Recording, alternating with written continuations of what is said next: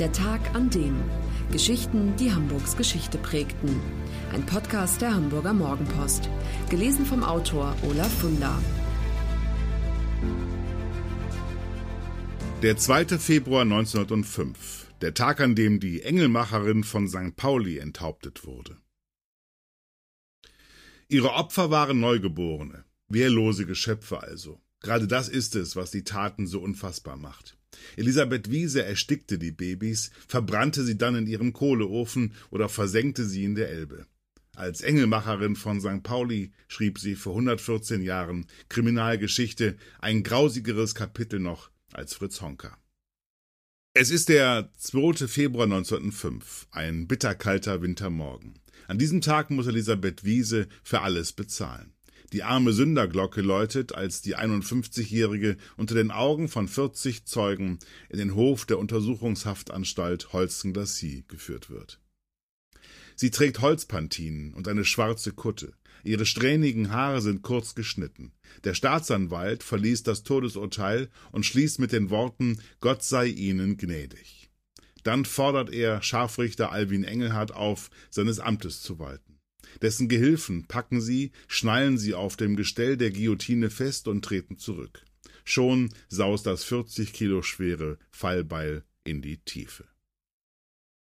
Habichtsnase, eingefallene Wangen, stechende Augen, so wird die Frau beschrieben, die 1853 im Landkreis Göttingen das Licht der Welt erblickt. Elisabeth Wiese erlernt den Beruf der Hebamme. Als junge Frau wird sie unverheiratet schwanger. Damals ein unglaublicher Mangel. Um sich und das Kind durchzubringen, betätigt sie sich als Engelmacherin. Das heißt, sie nimmt Abtreibungen vor und kassiert dafür. Weil das illegal ist, steht sie in Hannover mehrfach vor Gericht. Daraufhin verlässt sie die Stadt und zieht 1896 mit ihrer Tochter Paula und ihrem Mann, dem Kesselschmied Heinrich Wiese, nach St. Pauli. Anfangs soll das Verhältnis der Eheleute harmonisch gewesen sein, aber das ändert sich. In der Wohnung im ersten Stock des Hauses Wilhelminenstraße 23, heute Hein-Heuer-Straße, wird jedenfalls viel und lautstark gestritten, wie Nachbarn später bezeugen. Elisabeth Wiese wirft ihrem Mann Trunksucht vor, er ihr Verschwendungssucht. Jedenfalls ist das Geld immer knapp, zumal sie wegen ihrer Vorstrafen ein Berufsverbot hat. Also muss sie auf andere Weise an Geld kommen. Und weil sie weiß, dass ihr Ehemann ein paar Mark auf der hohen Kante hat, die sie erben würde, sofern er stirbt, unternimmt sie den Versuch, ihn zu vergiften.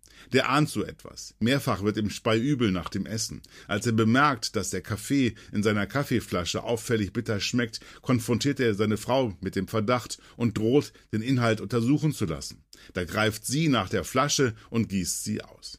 Ein anderes Mal versucht sie, ihrem Mann nachts die Kehle durchzuschneiden, nur weil er wach geblieben ist, kann er den Mordversuch vereiteln. Elisabeth Wiese schreckt nicht mal davor zurück, ihre Tochter zur Prostitution zu drängen. Eine junge Dame bittet einen edel denkenden Herrn um 30 Mark Unterstützung gegen dankbare Rückzahlung, so lauten Anzeigen, die sie in Hamburgs Zeitungen schaltet. Jeder Mann, der sich meldet, weiß genau, was damit gemeint ist. Und weigert sich Paula, ihren Körper als Rückzahlung herzugeben, wird sie von der Mutter mit Schlägen malträtiert. Als Paula im Sommer 1902 die Flucht ergreift, sie wird Dienstmädchen einer deutschen Familie in London, heckt Wiese den teuflischsten aller Pläne aus. Damals ist es üblich, dass Frauen, die ungewollt schwanger werden, ihre unehelich geborenen Kinder gegen Zahlung von Kostgeld zur Pflege anbieten.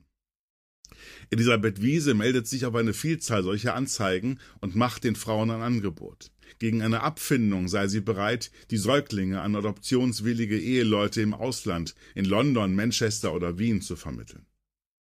Mehrere Frauen gehen auf das Angebot ein, wie beispielsweise ein Fräulein Klotsche. Als sich die finanzielle Lage der Frau verbessert, ändert sie ihre Meinung jedoch. Im April 1903 kommt sie und möchte ihr Kind wieder zu sich nehmen, aber der kleine Wilhelm ist nicht mehr da. Der sei längst bei reichen Leuten im Ausland, so redet sich Frau Wiese heraus. Aber Fräulein Klotsche will sich damit nicht abfinden, geht zur Polizei. Als auch andere Frauen Anzeige erstatten, bemühen sich die Ermittler mit Hilfe von Anzeigen in Zeitungen im In- und Ausland, den Verbleib von vier Kindern zu klären. Ergebnislos. Ohne dass es eine Leiche gibt, beginnt im Oktober 1904 der Mordprozess. Die Angeklagte bleibt dabei, die Kinder seien bei wohlhabenden Herrschaften im Ausland untergekommen.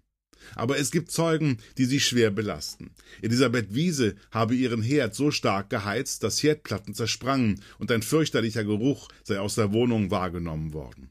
Das nährt den Verdacht, sie habe die Kinder womöglich verbrannt. Aufsehenerregend ist die Aussage von Paula, der Tochter. Sie berichtet, dass sie im Sommer 1903 schwanger von London nach Hamburg zurückgekehrt sei. Bei der Geburt ihres Kindes habe ihr die Wiese, wie sie ihre Mutter nennt, geholfen. Dann aber habe sie das Kind in einen Eimer mit Wasser geworfen. Die Tochter berichtet, sie sei in Ohnmacht gefallen und als sie wieder zu sich kam, sei das Kind nicht mehr da gewesen. Die Wiese habe gesagt, es sei tot. Am 10. Oktober 1904 fällt das Gericht sein Urteil. Die Angeklagte wird des fünffachen Mordes für schuldig befunden. Am 2. Februar 1905, morgens um kurz vor 8 Uhr, findet die Hinrichtung statt. Bis zuletzt hat Elisabeth Wiese ihre Unschuld beteuert. Das war der Tag an dem Geschichten, die Hamburgs Geschichte prägten. Eine neue Folge lesen Sie jeden Sonnabend in Ihrer Mopo und hören wöchentlich einen neuen Podcast.